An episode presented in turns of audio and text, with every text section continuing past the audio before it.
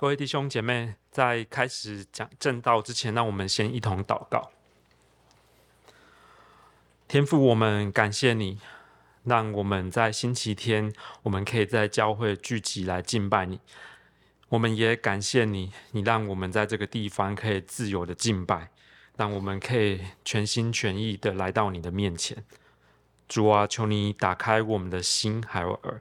让我们可以思考，听见从你话而来的信息，也让我们可以反思，并且行出我们所听见的。祷告奉主耶稣基督的名，阿门。几年前，在社群网站上流行一句话，这句话现在没那么流行了，但偶尔还是会听到。这句话叫做“小孩子才做选择，我全都要”。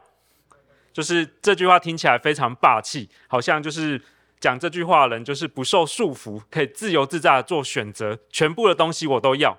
像是去玩具店的时候，我带我小孩去，我可能会跟他们说：你们每一个人只能选一个玩具。像上次我去北投的好事多就这样子，那他们呢就会在那边看来看去。首先，他们要先确认店里有哪一些玩具。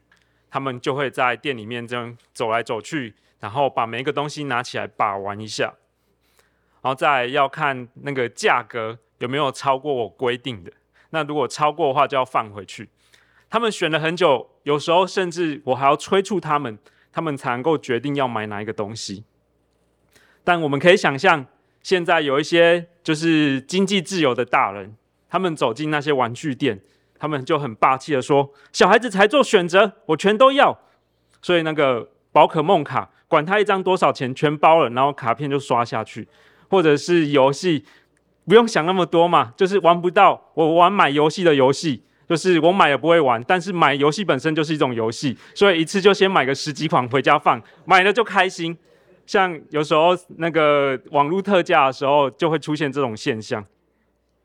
那甚至有些人更夸张。有一些土豪，他们可能会要彰显自己的财富，就会说那个车子，管他什么兰博基尼、法拉利，管他什么型号，我全都要，全部都买一台。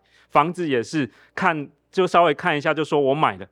就像前两年英国，我在英国，然后那时候疫情非常严重，那因为疫情的关系呢，造成在家工作的需求大增，那甚至。就是住房不够，所以房子就很抢。那有些人就跟房仲视讯，就说我不用去看了，就是我要直接买。我们如果遇到这种人这样使用金钱，我们一开始可能会觉得他也太浪费了吧，或者是会觉得有点担心他。但如果我们把这种思维应用到其他地方、其他场合的话，可能会有更严重的问题。例如说，在感情上。我们有时候看一些戏剧，通常男主角或女主角可能会有几个潜在的心仪对象。那编剧呢，就在每一集里面制造各种的事件，或者是让他们有一些互动。所以一下子这个主角好像跟 A 比较好，一下子好像跟 B 比较好，然后就在这种各种纠结的互动中，好像要做决定了，在最后又突然杀出一个 C。哈，C 原来是主角高中同学出国回来了，一定要到最后一集才揭晓说主角会跟谁在一起。但我们想象，如果这时候主角说小孩子才做选择，我全都要，A、B、C 我都要。突然之间，主角就变成了时间管理大师，穿梭于 A、B、C 之间，而且都没有被发现。我们可能会就是谴责这个主角，他是渣男或者是渣女。这种思维应用在信仰上也是一样。我们今天要看的这段经文，由南国犹大就是犯了这样的错误。他们自觉聪明，以为可以操纵上帝，所以他们要耶和华的保护、耶和华的恩典，但同时他们又想要敬拜别神，任意妄为。他们想要全都要，所以上帝就派耶利米来警告他们，告诉他们说：你们不可以全都要。你们只能跟随上帝耶和华。那首先，我们来看一到二节。一到二节说：“耶和华的话临到耶利米说：你当站在耶和华殿的门口，在那里宣传这话说：“你们进这些门敬拜耶和华的一切犹大人，当听耶和华的话。”大家看一二节，不知道大家有没有注意到一件有点诡异的事？上帝叫耶利米站在圣殿的门口，所以耶利米他警告的对象是那些上圣殿的人去。照理来说，先知如果要叫人悔改归向神的话，不是应该要去跟南国犹大中还不认识的人说：“你们要认识这位上帝，要归回到他面前。”所以耶利米不是应该要去酒吧啊，或者是市场的门口，或者是比较多龙蛇杂处或外邦人的人聚集的地方，说：“哎，你们要悔改归向神。”可是在这边，上帝却特别指定耶利米说：“你，耶利米，你就去站在圣殿门口。”这就好比大家今天早上来青重来敬拜的时候。看到新正哥、世冠哥，或者是教会的牧师传道人站在门口，对你们说：“悔改吧，以免灭亡了；悔改吧，不要灭亡了。”这为什么会这样子？从耶利米他站在的，他宣讲上帝话语的地方是圣殿门口这件事，我们可以看出南国犹大他们在属灵上的败坏。照理来说，那些会上圣殿的犹大人，应该是南国犹大里面最敬虔的一群人。就只有很敬虔的人才会去圣殿嘛，不敬虔的人都在家里睡觉了，或者去餐馆喝酒，或出去玩了，或去妓院。那连这些上圣殿的犹大人，上帝都要用这么严厉的话警告他们，这代表南国犹大的信仰。其实已经整个失落，从根开始腐烂了。所以，上帝在这个时候就差派耶利米，希望告诉这一群仍然上圣殿的人，告诉他们：你们要悔，从你们的罪恶中悔改。那紧接着，我们看三到九节，耶耶利米怎么呼召犹大人悔改？他说他们犯了什么错呢？三到九节说：“万军之耶和华以色列的神如此说：你们改正行动作为，我就使你们在这地方仍然居住。你们不要倚靠虚谎的话，说这些是耶和华的殿，是耶和华的殿，是耶和华的殿。你们若实在改正行动作为，使人和邻舍中，使人和邻舍中间诚然施行公平，不欺压寄居的和孤儿寡妇。”在这地方不流无辜人之血，也不听从别神陷害自己，我就使你们在这地方仍然居住，就是我古时所赐给你们列祖的地，直到永远。看哪，你们倚靠虚谎无益的话，你们偷盗、杀害、奸淫、起假誓，向巴力烧香，并随从素不认识的别神。耶利米首先告诉他们说：你们做错哪些事？要从哪一些事上悔改？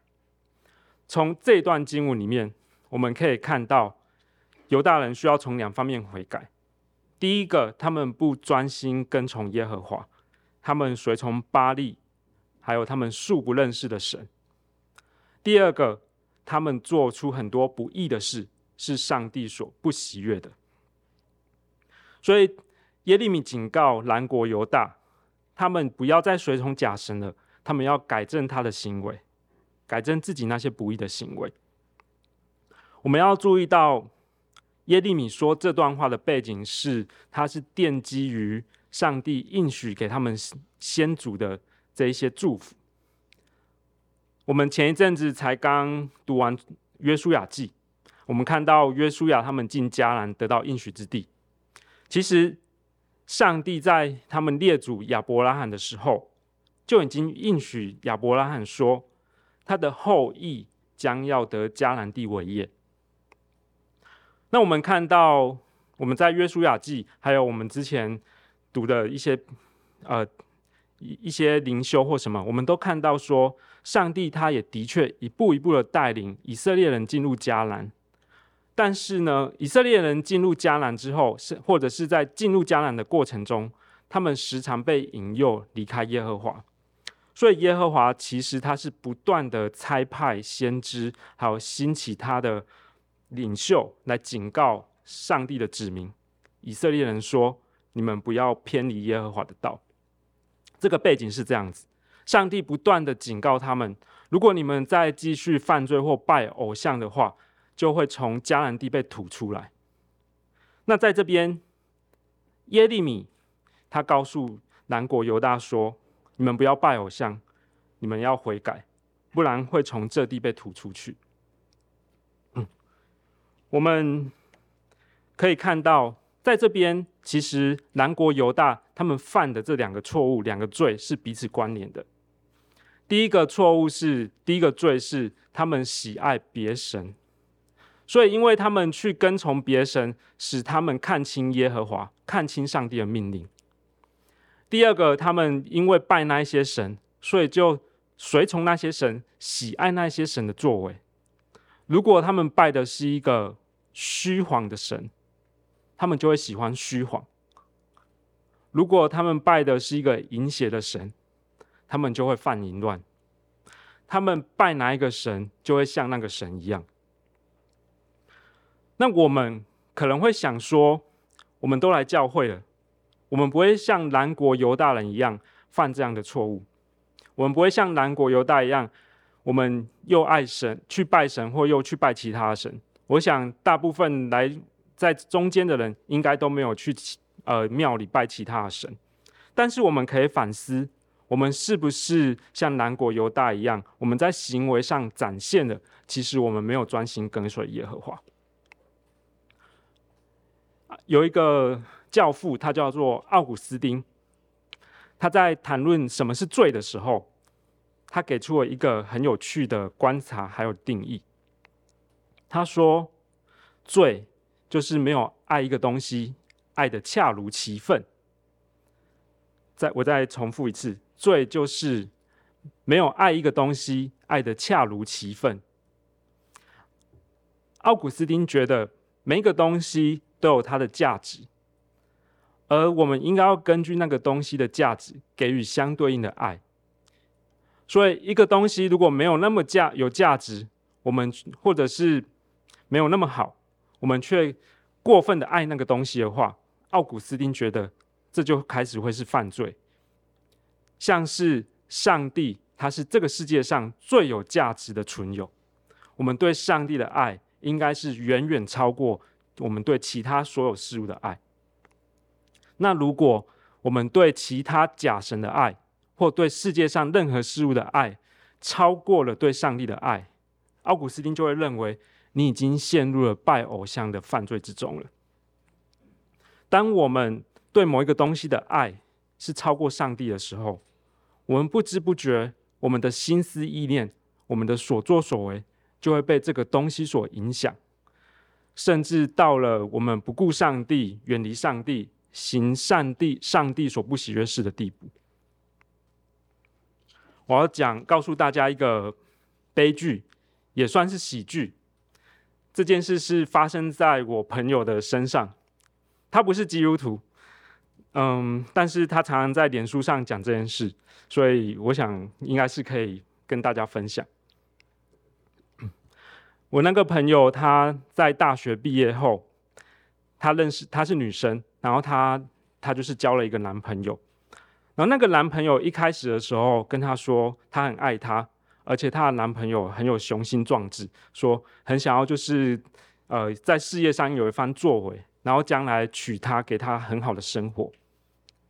后来呢，他们两个人就到日本去打工游学，也除了去日本玩，然后赚一些钱，也是开拓眼界，也是思考说下一步有没有什么机会，就是想说，也许这个经验对他们之后的创业啊或生活会有一些新的想法和启发。结果去到日本之后，过了一段时间，她的男友迷上迷上了网络游戏，我不知道是哪一款网络游戏，但是。我那个同学就开始说她男友身上产生的变化。首先就是她男朋友就说：“我们不要一起吃饭，太浪费时间了。”所以当他们在一起在家的时候，她男朋友就会自己就是随便的把所有的食食材都丢进锅里面煮熟，然后就端进去。我那个朋友就觉得很奇怪，你那样叫什么食物？这样能吃吗？然后她就发现她男朋友开始不跟她吃饭，然后吃饭也是随便乱吃，她就坐在电脑前面，那怎怎么吃饭呢？就是趁按键盘啊，还有按滑鼠的空呢，嘚嘚嘚，然后有空在跑的时候吃两口，就这样狼吞虎咽的吃。然后她男友后来也开始觉得跟她出去很麻烦，每次就是好不容易拍定了、敲定了一个行程。出去的时候，他就觉得他就是一副很不耐烦、很想要赶快结束的样子。去到景点以后，就随便拍几张照片，然后回到家里以后，就是把东西丢到一旁，一副觉得很浪费时间的感觉，然后就跑去电脑前面继续打电动。那起初他觉得，呃，那是一种休闲。后来他才发现，对于没有稳定工作的人来说，一天二十四个小时可以全部都是休闲，所以。后来她做一个决定，她就把她男友甩了。这是一个悲剧，但也是喜剧，因为她后来就是遇到更好的人。那我们看见这个故事中的人，他的心思意念被网络游戏所吸引着迷了，后来整个人陷在里面，所以他就不管他身边的人了。我们对上帝也是这样子，我们很有可能对世界上的东西的爱。爱得太深了，爱过对超过对上帝的爱，所以我们整个心思意念都在里面，像是工作，我们可能会沉迷在我们的工作之中。有一天晚上，我在办公室加班的时候，我就想到，我也可以这样每天都一直加班。那这样的话，我可能可以就是把服事做得很好，甚至还有时间可以写一些我想要写的一些学术文章。可能可以做得不错，但当我这样想的时候，我就觉得好像我遇到一股试探，就是我好像想要以自己的成就还有工作当做我的神。那我就想到，如果我这样做的话，我牺牲的可能不只是自己的健康还有时间，还包括无数个我可以跟妻子和孩子相聚的时间，也包括了我应该把这些时间安静，使我可以休息。来到神面前思考他的话语，或者是在享受神所赐的这种安息的机会。我们在生活中，在各样的事情上，我们都可能会受到引诱而离开神。我们必须要不断的思考说，我们有没有爱任何的东西，爱到一个地步，使我们为这个东西所痴迷而离开上帝。我们可能没有像这边的南国犹大的人一样。有很明显的拜偶像的举动，有很明显的行出这些不义的事。这边列出了很多事情，我想大家如果仔细去查考先知书的话，还有历史书，就会发现当时候的犹大其实有很多非常夸张的行为，包括蓄奴、压迫奴隶，或做出为了拜偶像做出了很多上帝所不喜悦的事。无论是淫乱或杀人流血，都是。我们可能没有这样子，但是我们很有可能。爱一个东西爱得太深了，所以我们不愿意来敬拜上帝，所以我们不愿意按照上帝的命令而行，而远离了神。我们要时常的反省，我们自己是不是陷在这样的试探中，是不是陷在这样的诱惑之中。紧接着，我们看到耶利米在最后，他告诉犹大人说，他们如果继续的拜偶像犯罪的话。他们会遇到什么后果？我们看到十到十五节，且来到这称为我名下的殿，在我面前敬拜，又说我们可以自由了。你们这样的举动是要行那些可憎的事吗？这称为我名下的殿，在你们眼中岂可看为贼窝吗？我都看见了，这是耶和华说的。你们且往示罗去，就是我先前立为我名的居所。查看我因这百姓以色列的罪恶，向那地所行的如何？耶和华说：现在因你们行了这一切的事，我也从早起来警戒你们，你们却不听从；呼唤你们，你们却不答应。所以我要向这称为我名下、你们所倚靠的殿，与我所赐给你们和你们列祖的地施行，照我从前向示罗所行的一样，我必将你们从我眼前赶出，正如赶出你们的众弟兄，就是以法莲的一切一切后裔。上帝他透过耶利米警告南国犹大说：如果你们不悔改的话，你们会像你们北国的兄弟，就是以色列北国以色列一样，被从这地赶出去。耶利米蒙召的时候，北国以色列已经被亚述帝国灭亡了，所以在北国有很多人被迁到异地去，被俘虏到异地去。而在北国之中呢，亚述也迁入了很多外邦人进去，所以现在北国的信仰是非常混杂的。耶利米警告南国犹大：你们不悔改的话，照样被吐出去。那耶利米他特别指出一件事情，告诉犹太，告诉南国犹大，他们要特别注意的是，在第十节，耶利米特别提到了圣殿，在这边讲到说。他们在圣殿敬拜耶和华，说：“我们可以自由了。”为什么他们要在圣殿说“我们可以自由了”呢？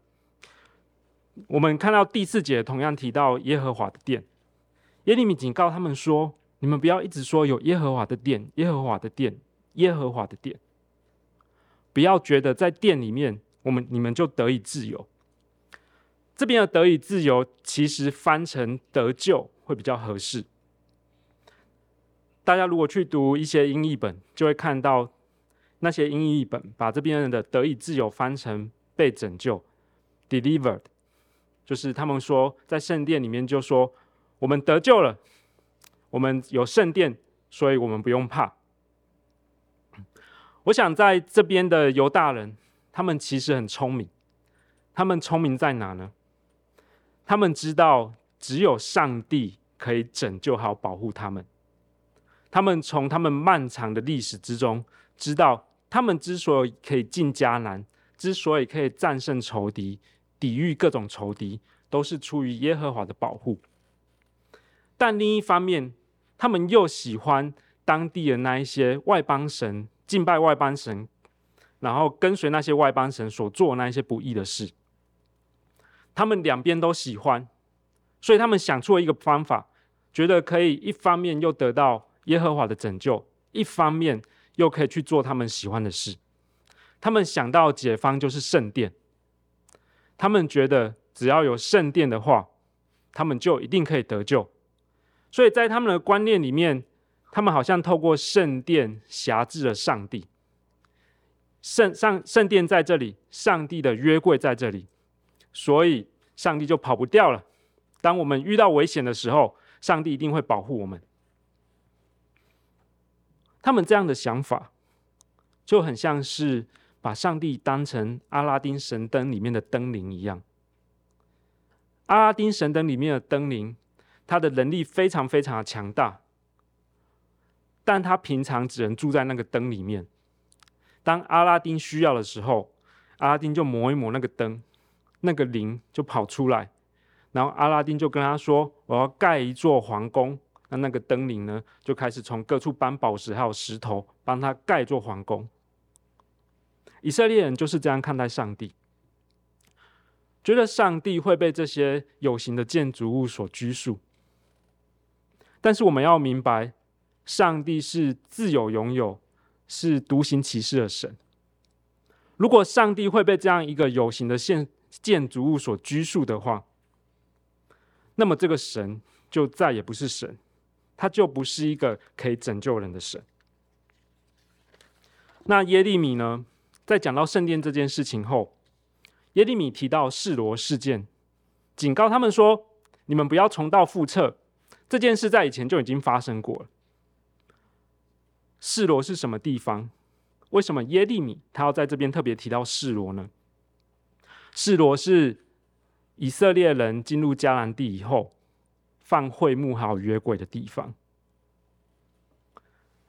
圣殿是所罗门王才盖好的。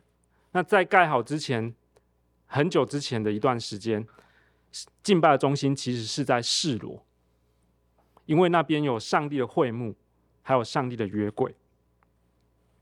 大家如果去读《撒母耳记》的话，就可以看到这一段示罗的故事。那时候，以利的儿子和弗尼汉菲尼哈，他们不行上帝的道。那有一天，以色列人他们就在跟非利士人打仗。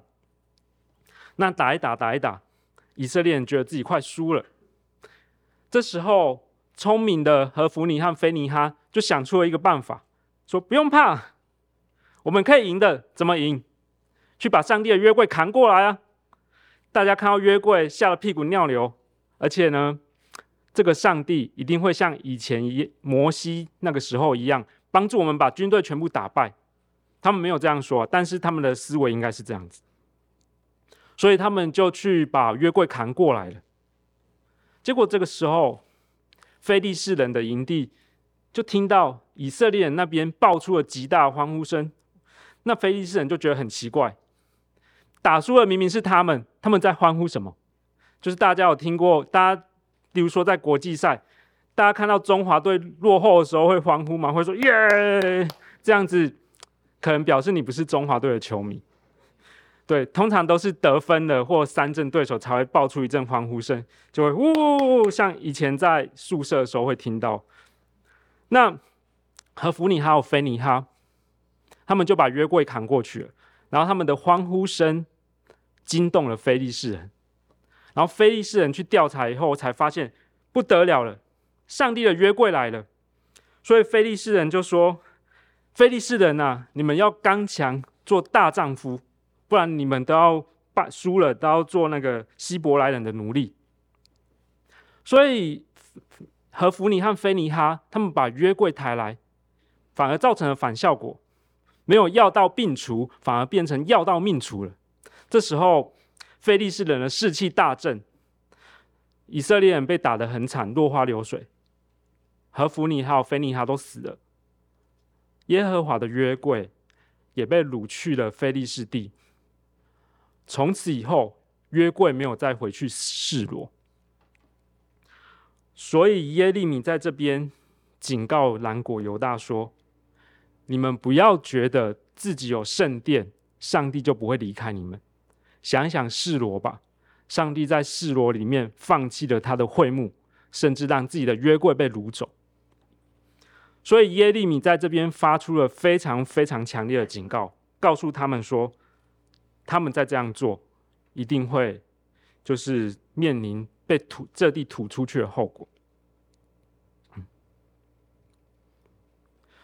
我们要注意的是，我们是不是跟南国犹大有一样的迷思？我们觉得上帝用某一种方式就一定会听我的话，我们用某一种方式，上帝就一定会保护我，我就已经得到上帝而来的救恩还有保护了。当我们行上帝所不喜悦的事，去跟随其他偶像，像是爱其他事物胜过爱神的时候，我们很可能像这些南国犹大一样，我们把我们的信仰、还有安全感、还有保护的基础建立在一个虚假的事实之上。最后我们会发现，我们建立这个虚假的事实是不堪一击的，就像是三只小猪里面的大猪一样，他盖了一栋茅草屋，觉得很坚固，结果大野狼一来。连踹都不用踹，大野狼用吹的，就噗一声的，把这整个茅草屋都吹散了。我们的信仰，我们的信心，不能像南国犹大一样建立在这样一个虚假的事实上。我们要时时反省自己。但上帝他是有慈爱还有恩典的，虽然我们可能会走迷路，但是上帝仍然会不断的。透过各种人事物来提醒我们，要把我们挽回。就像这边的耶利米，就像之后上帝所不断差派的先知一样，上帝不断差派先知警告犹大：回来吧，回来吧。当他们不听的时候，上帝用灾难击打他们。最后的结局我们都知道，犹大灭国了，很多人被掳到异地去，然后有一些人留在本地。而在这个时候，终于有一些犹大人，他们醒悟过来。明白自己的错误，来回归到神面前来敬拜上帝。当我们远离神的时候，上帝不会一下子就放弃我们，上帝不会放弃我们，他会不断的提醒我们。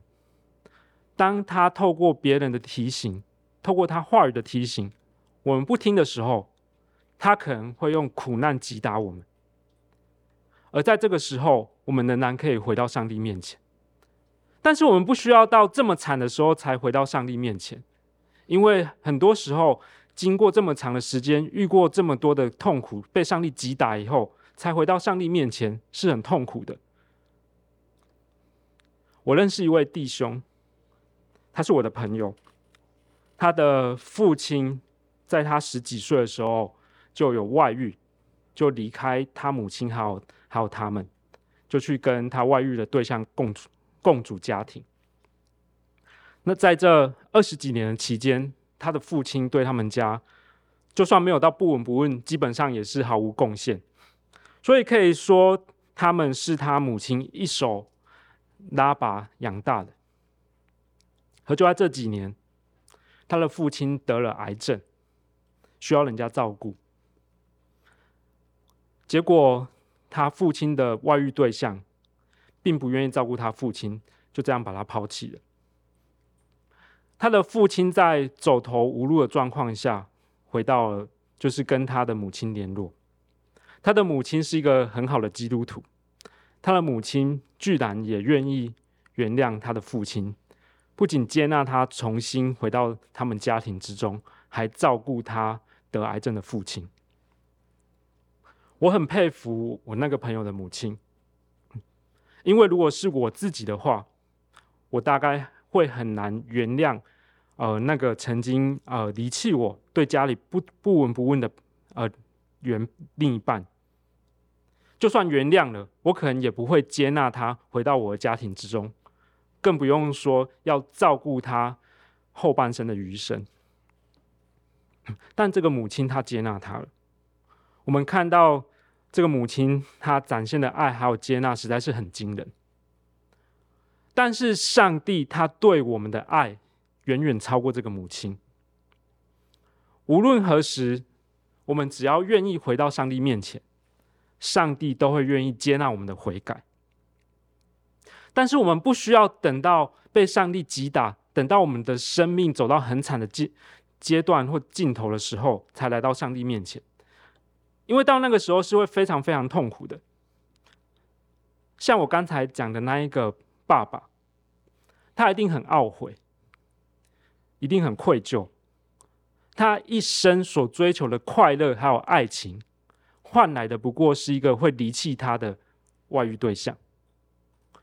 他可能会觉得很羞愧，他离开他妻子那么久，没有照顾他，还要到晚年了还要来托付他，就是还拖累他，让他还要继续工作，不能退休，还要照顾他。他也会觉得他没有尽到父亲的责任，没有陪伴他的小孩。当我们的一生，我们远离神，我们的确是可以回到上帝的面前。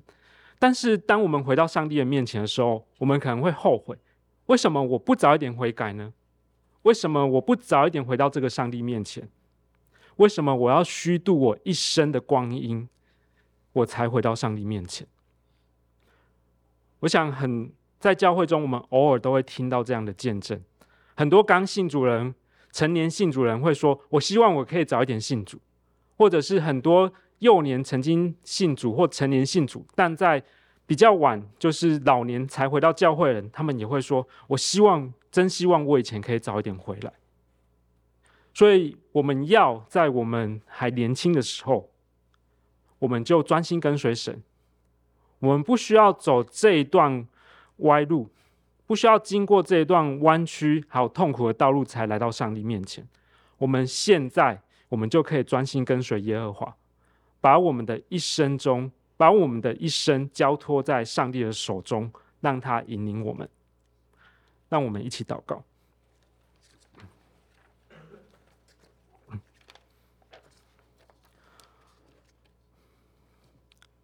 主啊，我们从今天的经文中看到，你所拣选的以色列人，他们曾经遇到很多的试探，软弱跌倒，离开了你。但是你却不断差派你的仆人使女去警告他们，要他们回到你的面前。主啊，我们也常常会遇到许多的试探，我们可能会爱其他事物胜过爱你，所以我们没有专心的跟随你，我们没有嗯、活出你儿女的样式，没有在这世上做光和盐。但愿你保守我们，挽回我们的心。让我们可以在你面前，把我们的这一些软弱、错误或者是罪，都交托在你的手中。求你就引领我们，让我们可以悔改归向你，回转归向你，使我们的一生，我们不走偏路，我们就走在你的恩手所引领的这一条路上。祷告奉主耶稣基督的名，阿门。